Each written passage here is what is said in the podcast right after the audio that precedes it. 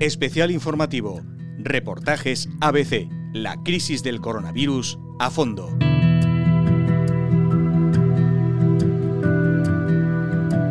Mientras los grupos de investigación básica y aplicada de todo el planeta trabajan intensamente para esclarecer algunas cuestiones relativas a la difusión, tratamiento y prevención del coronavirus, tal y como explican a veces el catedrático de microbiología José María Eiros, que por cierto, en el episodio de ayer nos contó por qué no debe haber una alarma generalizada más allá de la prevención que recomienda la OMS, la vida procura acercarse a la normalidad en los principales países donde el virus ha sido más dañino. A veces tiene sus corresponsales desplazados a los focos de atención y en el capítulo de hoy vamos a hacer un fugaz viaje sonoro para conocer cómo se vive en cada uno de ellos esta crisis sanitaria. Primera parada, Italia. Ahí se ha cambiado de estrategia de actuación y después de haber hecho más de 10.000 test, el gobierno ha decidido que a partir de ahora solo se realicen pruebas para comprobar si alguien es positivo en cuanto esa persona tenga alguno de los síntomas del coronavirus. Enviado especial a Milán, Ángel Gómez Fuentes. Los medios italianos ponen ahora menos acento en el número de contagiados y en los fallecidos y se acentúa más el grito en la necesidad de un cambio radical en la gestión de la epidemia para evitar que la economía del país se hunda. Desde Milán parten los mayores deseos del cambio. Su alcalde, Beppe Sala, ha dicho, basta cierres. Hay que reabrir cuanto antes Milán, comenzando con el Duomo, un lugar símbolo de la capital lombarda, ha dicho el alcalde. Se pretende volver a abrir igualmente cines, teatros y museos. De forma inmediata se ha revocado ya la obligación de cerrar los bares a las 6 de la tarde. Las consecuencias del exagerado pánico y la histeria por el coronavirus ya las está pagando Italia en muchos sectores. Uno muy evidente es el turismo, industria fundamental de este país, porque representa el 13% del Producto Interior Bruto. Las cancelaciones aumentan de día en día, superando el 40%, porcentaje que aumenta en capitales como Milán y en las ciudades del circuito del arte. Por ejemplo, en nuestro hotel en Milán, que siempre está lleno por encontrarse al lado de la estación central, hoy no llega ni al 10% de ocupación. Frente a la catástrofe económica que puede representar para Italia el coronavirus, el norte del país ha comenzado a revelarse, en particular las tres regiones que contribuyen con el 40% del Producto Interior Bruto de Italia, es decir, Lombardía, Veneto y Emilia-Romagna las más afectadas por la crisis. Sus dirigentes exigen medidas urgentes del gobierno en el terreno económico y ayudas al turismo. En Francia, algo menos de la mitad de la población reconoce que ha limitado sus movimientos como forma de prevención. Incluso el deporte ha puesto estos días en especial alerta al país vecino. Juan Pedro Quiñonero es el corresponsal de ABC en Francia. En Francia, el gobierno intenta controlar y frenar la inquietud, mientras que los franceses viven la crisis con inquietud e incertidumbre. El gobierno multiplica sus informaciones de base, medidas de seguridad, hospitales en estado de alerta, controles rápidos. La opinión pública bueno, un 46% de los franceses dicen que han limitado sus desplazamientos incluso dentro de Francia por un miedo cierto a la crisis. Y ese miedo callado y de fondo parece incitar a la prudencia. Se temían tensiones incontrolables con motivo de la llegada a Lyon, en el centro de Francia, de 3.000 aficionados italianos para asistir al partido entre el Olímpico Lyonés y los hinchas del Juventus de Turín.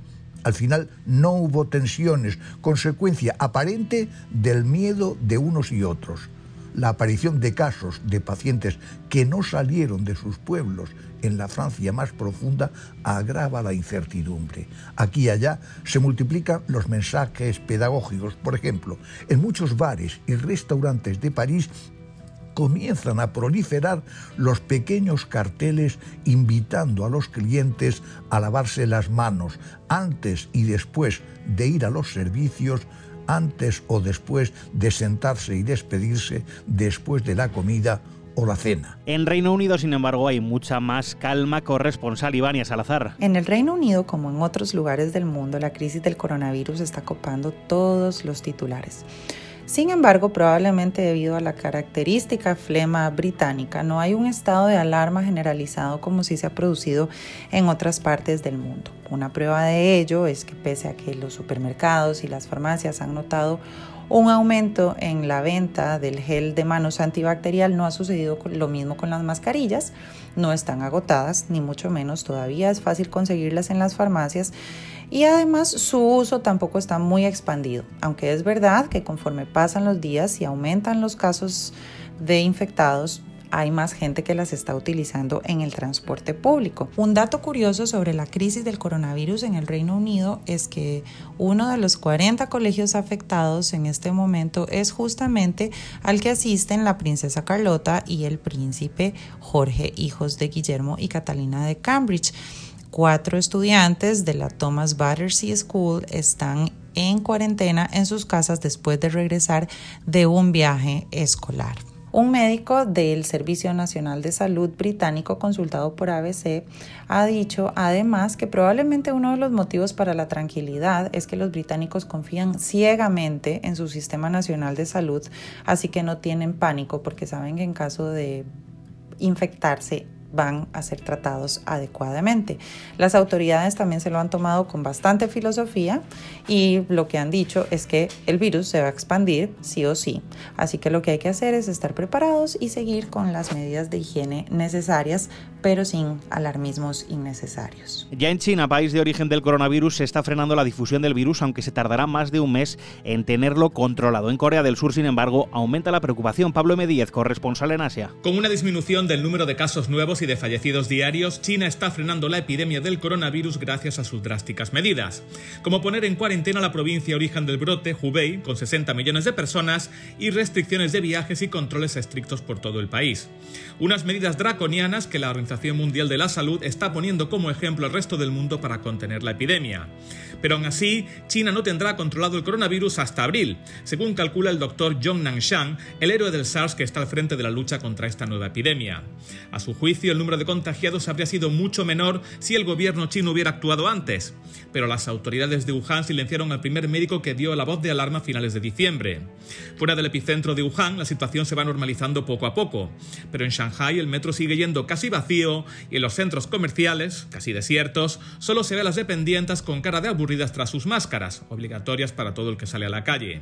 Sigue cundiendo el miedo en esta vuelta escalonada al trabajo porque en Pekín, donde ya no había contagios, se han infectado 10 trabajadores de un instituto gubernamental. Pero la mayor preocupación está ahora en Corea del Sur, que ya registra más casos nuevos diarios que China y ha superado los 1.500 contagiados. Con 13 fallecidos, el brote está concentrado al sudeste del país y localizado en un culto cristiano que muchos consideran una secta. Como el coronavirus se propagó a través de sus misas multitudinarias, el gobierno va a hacerles pruebas a sus más de 200.000 seguidores, mientras intenta que la epidemia no se extienda al resto del país. Y en Estados Unidos, la Casa Blanca ya se ha pronunciado sobre la incidencia del coronavirus. El presidente Trump ha puesto a su vicepresidente al frente del grupo de trabajo corresponsal Javier Ansorena. En Estados Unidos, la reacción al coronavirus llegó por fin a las más altas instancias de la Casa Blanca. Donald Trump, recién llegado de su visita oficial a la India, compareció este miércoles para tranquilizar al país sobre la incidencia y la gravedad de la enfermedad. Según sus palabras, el riesgo para los estadounidenses es muy bajo. Sin embargo, al mismo tiempo anunció que pondría al frente el grupo de trabajo encargado de contener la epidemia a Mike Pence, su vicepresidente. Trump también aseguró que Estados Unidos está desarrollando una vacuna con rapidez, sin dar más detalles de cuándo podría estar disponible. El principal responsable gubernamental sobre alergias y enfermedades infecciosas, Anthony Fauci, corrigió al presidente y aseguró que la vacuna tardará entre un año y un año y medio en estar lista.